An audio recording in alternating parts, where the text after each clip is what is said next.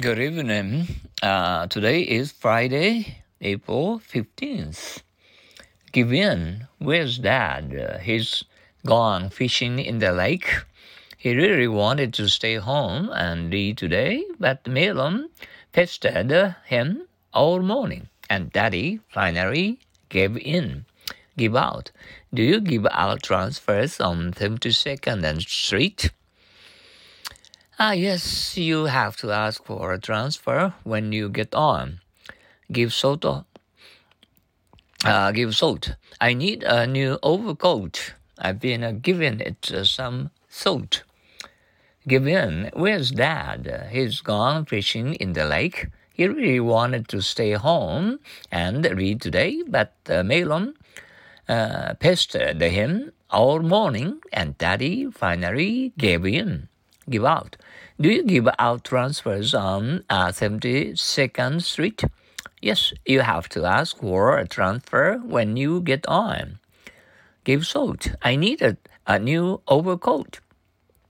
I've been given it some salt. Give in. Where's Dad? He's gone fishing in the lake. He really wanted to stay home and eat today, but Melon uh, pestered him all morning and Daddy finally gave in. Give out. Do you give out transfers on 72nd Street? Yes, you have to ask for a transfer when you get on. Give salt. I need a new overcoat. I've been uh, giving it some salt. Once more, give in. Where's Dad? He's gone fishing in the lake. He really wanted to stay home and uh, read today, but Melon uh, pestered him all morning, and Daddy finally gave in. Give out. Do you give out transfers on 72nd Street? Yes. You have to ask for a transfer when you get on. Give salt. I need a new overcoat. I've been giving it some salt. Okay, uh, let's go on to uh, our happy uh, English old sayings. Uh, he who refuses praise the first time that is offered does so because he would hear it a second time. He who refuses praise the first time that uh, it is offered does so because he would hear it a second time. Once more, he who refuses praise that first time that it is offered does so because he would hear it a second time. Never accept a flattery as though it were a compliment, and never treat a compliment as though it were mere flattery.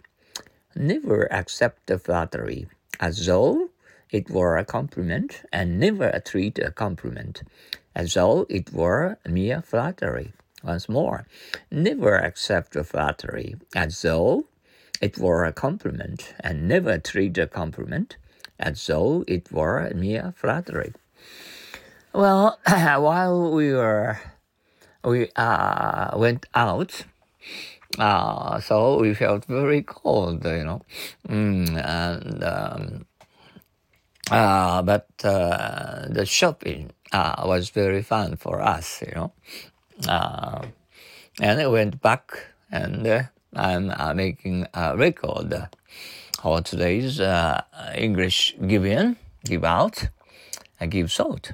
Okay, and um, um, that that's good. Uh, we are very happy to know uh, to know you to um, understand the English words in English. Oh, so that you will be able to make uh, a lot of um, wonderful friends all over the world. Okay, uh, let's keep up our college. Okay, uh, see you tomorrow and uh, have a nice weekend. Sayonara. Uh, bye now. So long. Adios.